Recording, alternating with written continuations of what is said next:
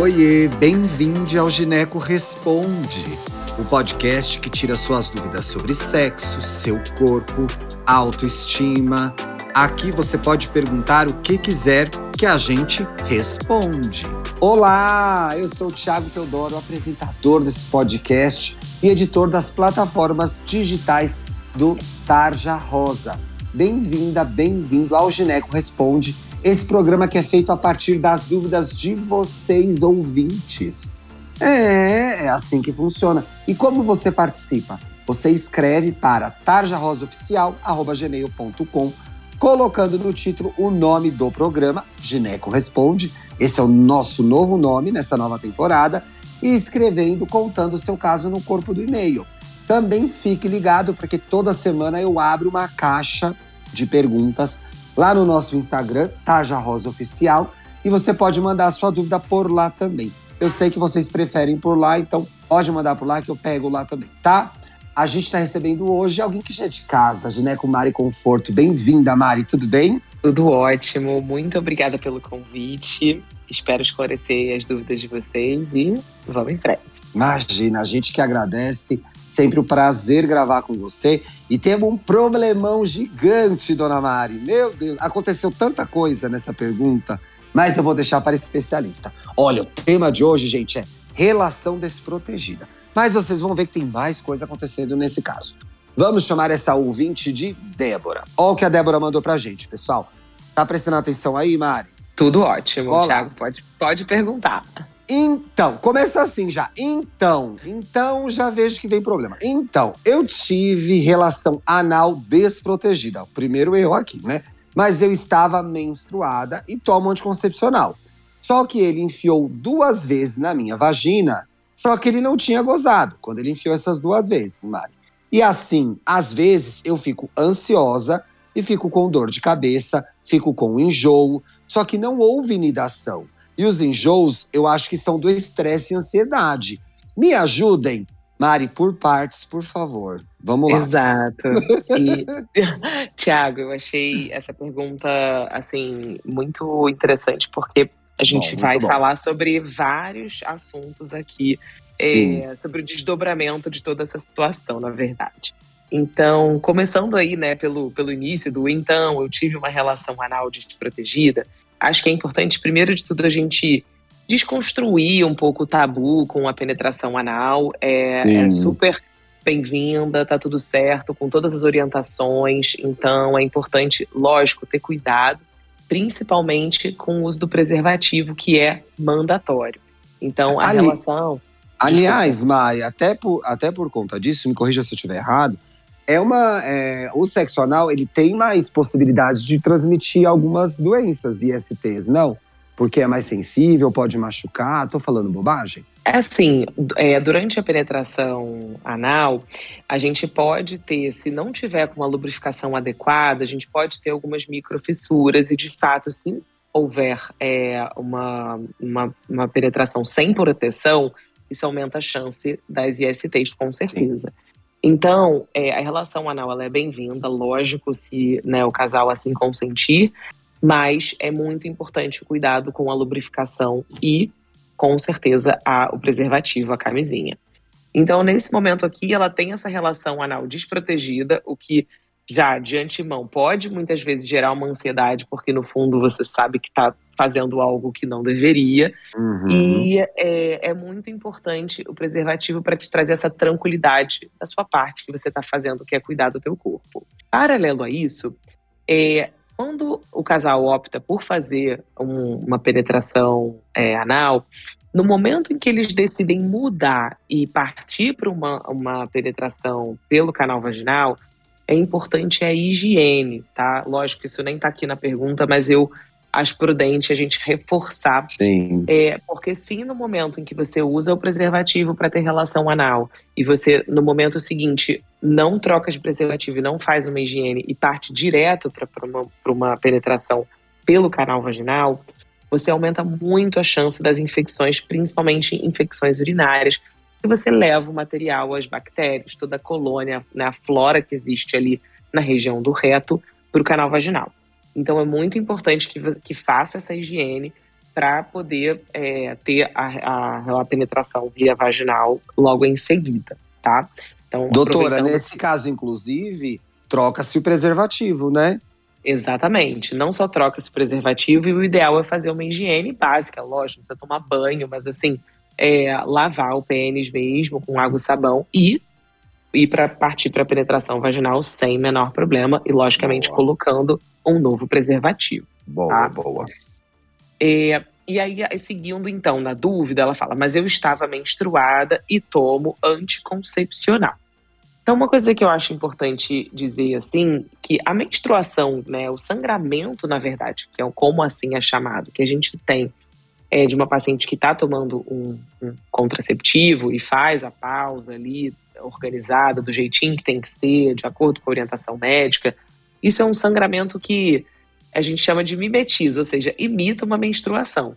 Mas se a paciente ela está tomando contraceptivo certinho, na hora certa, fazendo o intervalo correto, ela não deve se preocupar porque não é uma menstruação igual a um ciclo normal.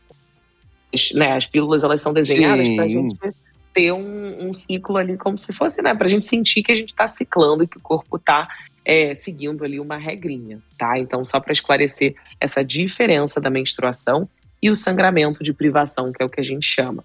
Então, se esse sangramento ele for na pausa correta, se a paciente está tomando o contraceptivo corretamente, é lógico, nenhum método é 100%, a não ser a abstinência. Mas, se ela toma a pílula corretamente, esse essa índice de sucesso vai além dos 90, 91%. Então, Doutora, é... e tem uma coisa, né, Mari? A maioria das vezes, quando dá algum problema com anticoncepcional, tem a ver com a tomada errada, né? Exatamente. Se a paciente esquece mais de um comprimido por cartela, a gente muitas vezes já considera aquela cartela falha. Então, o índice de insucesso da pílula está atrelado à tomada e à constância do uso do método contraceptivo. Tá? Então, e aí, Mari, lembrando também que o mais legal é a, é a prevenção combinada, né? A pílula e o preservativo, certo? Com certeza. O preservativo, ele, além de evitar é, né, e ajudar na, no controle para evitar uma gravidez indesejada, ele é a peça-chave para a prevenção das infecções sexualmente transmissíveis. Então, não é só a pílula nem só o preservativo. O ideal é a combinação dos dois. Agora, doutora, e esse pesadelo que é. Gente, eu tô rindo com respeito da ouvinte. Essa segunda parte que ela tá tendo sintomas, dor de cabeça, enjoo Será que é decorrência do psicológico dela que está sendo pressionado? E ela usa uma expressão que chama nidação. Você pode explicar isso para a gente, para a audiência? Claro, com certeza. Então, além disso tudo, ou seja, já começou um pouco atrapalhado ali com é. algumas coisas que não deveriam ter acontecido, né? Pois é. é. E aí, eu acho que inconscientemente, ou até mesmo conscientemente, ela se sente culpada e é, uhum. é, fica tensa com o que pode acontecer, que é uma gravidez indesejada. Então, é lógico que às vezes no início de gravidez é normal ficar mais ansiosa, ficar com dor de cabeça, também tem enjoo. Só que nesse caso, como ela usa o contraceptivo, é, e ela, enfim, não teve, teoricamente, uma ejaculação né, dentro do canal vaginal, a chance dela estar tá grávida é muito pequena. Lógico, a gente não pode falar que é zero, mas é muito pequena. Então, quando ela fala de nidação, para vocês entenderem também, saberem, uhum. é, a nidação é quando a gente tem uma implantação do produto. A gente chama de produto que é o que quando o espermatozoide e o óvulo se encontram, eles fecundam lá na trompa e depois uhum. a trompa manda de volta esse produto para dentro do útero. E quando há a implantação na parede do útero, é o que a gente chama de nidação tá? Ah, muito que bem. Agora eu entendi, Mari. É, exatamente. Só que se ela toma o contraceptivo, ela não está ovulando. Ou seja, o contraceptivo ele atua num bloqueio a nível ovariano, deixando esse ovário quietinho, adormecido, sem liberar os óvulos. Lógico, se tomado adequadamente. Então, se ela toma o contraceptivo corretamente, ela não tem como ter uma nidação, porque essa paciente não vai liberar aquele óvulo. Passou longe da nidação, né, Mari? Passou longe da nidação. Muito longe. Por isso que a gente tem que ter orientação médica, saber direitinho todas as coisas, para não recorrer a um, a um doutor Google da vida e acabar juntando é... informações e ficar mais ansiosa ainda. Então, eu acho muito legal a iniciativa aqui do podcast, que a gente traz informação de qualidade, informação médica, para esclarecer as dúvidas e minimizar todos os sintomas aí de ansiedade. Agora, Mari, cá para nós, não era melhor ela ter marcado uma consulta com a gineco dela, em vez de ficar sofrendo em casa aí, tendo até sintomas, sintomas decorrência dessa, desse erro que ela cometeu e que faz parte, né? É, pode claro. acontecer, né? Eu acho que a gente não deve, assim, é, cair em cima do erro total, porque isso acontece, mas o mais importante é a gente aprender com as nossas atitudes, saber quais são as orientações corretas para não repetir e, né, enfim, ajustar o que precisa ser ajustado.